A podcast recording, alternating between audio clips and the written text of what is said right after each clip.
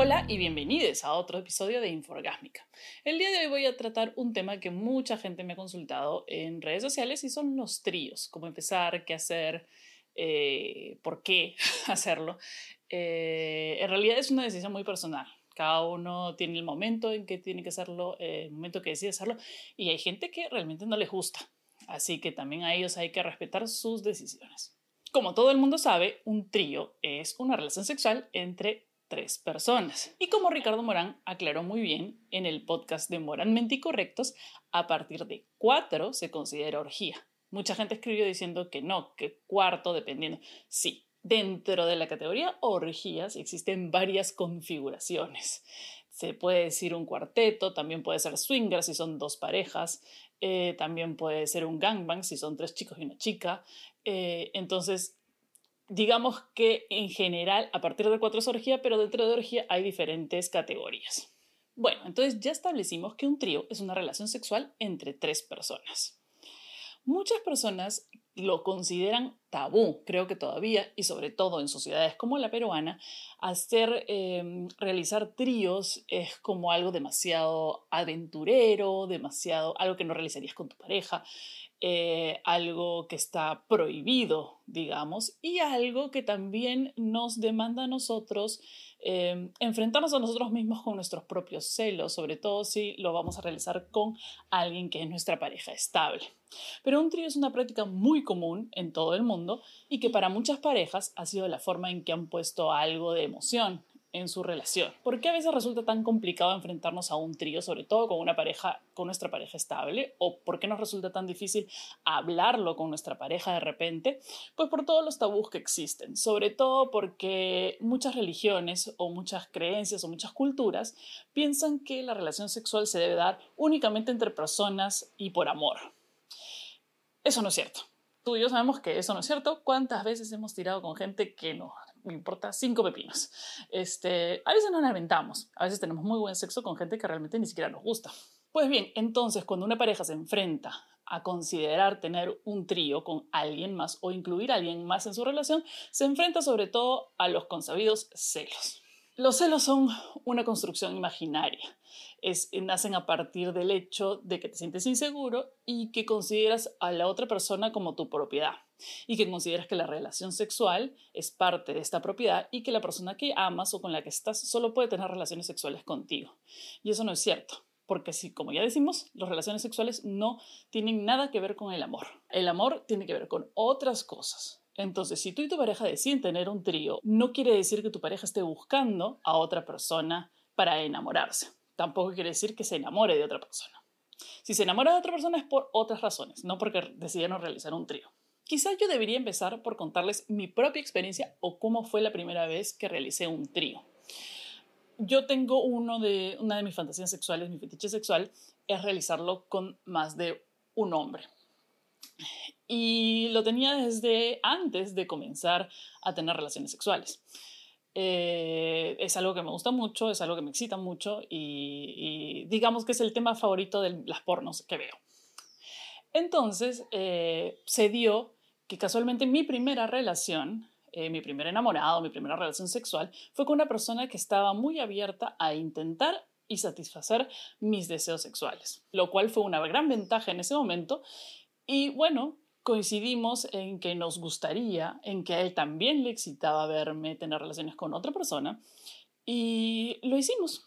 Al principio sí, como siempre, se dieron eh, malentendidos, hubo que tener en claro ciertas reglas, sobre todo para la persona, eh, para que todas las personas en la relación, las tres, eh, se sintieran cómodas y no hubiera confusión. A veces hay situaciones que se prestan a confusión y eso genera malos entendidos en la relación. Y bueno, es así como yo empecé. No todo el mundo empieza igual. Muchas parejas les toma muchísimo tiempo llegar a la confianza como para poder hablar entre ellos, para poder decidirse a experimentar este tipo de relaciones. Tomarse un tiempo también está bien. Conversarlo es lo principal. Conversar con tu pareja. No hay que sentir vergüenza expresar tus deseos o tus fantasías a tu pareja, sobre todo si ya tienen años. Si la otra persona no quiere escucharlas o no le interesan, ese es el problema. También la forma de hablar con tu pareja para poder eh, contarle un poco qué es lo que quieres o lo que deseas. Muchas parejas viven años teniendo pésimo sexo porque no se atreven a hablar de lo que realmente quieren. Y lo principal para que una pareja dure mucho tiempo es que esté satisfecha sexualmente. También existe el clásico momento en que tu pareja, hombre, y tú eres mujer, y te pide el clásico trío con dos chicas para su satisfacción. Hay que aclarar algo. Cualquiera de estas prácticas, los tríos, las orgías, es para generar placer en ambas personas no para que solo uno se beneficie. Si estás haciéndolo porque tu pareja va a ser más feliz, pero a ti te está incomodando, tú no sabes cómo empezar o realmente no te interesa en absoluto, tienes que replantearlo.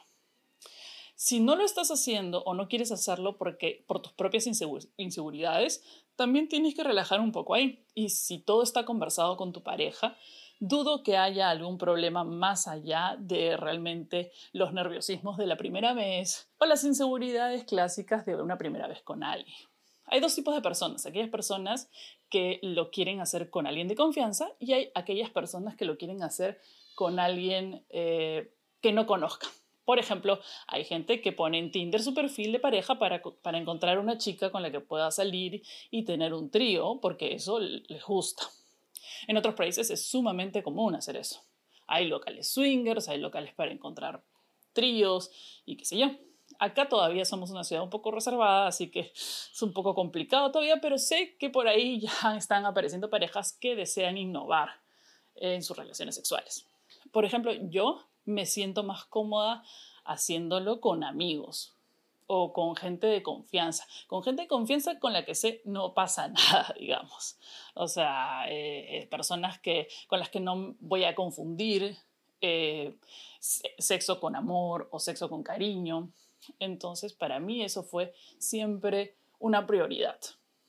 Otros tipos de tríos que se dan son los generados por las juergas y que quizás muchos de ustedes los han tenido en media borrachera. Eh, las cosas se ponen un poco intensas y terminas tirando con tus amigos. Suele pasar. La cosa es que después todo quede bien, todo se converse. Si hay alguna incomodidad, conversarlo, como digo, y si no te ha sentido gusto, decirlo, porque también está bien no querer intentarlo no eres una cucufata si no quieres intentarlo porque estás insegura. Todo tiene su proceso y todo tiene su tiempo. Así que bueno, eso es un poco de la explicación sobre tríos o cómo intentarlos o cómo hacerlos. Eh, si les gustó, eh, déjenme en los comentarios, coméntenme en mis redes sociales que son en Facebook, arroba Marianitra, igual en Instagram. Muchas gracias por quedarse hasta el final y nos vemos en el próximo episodio.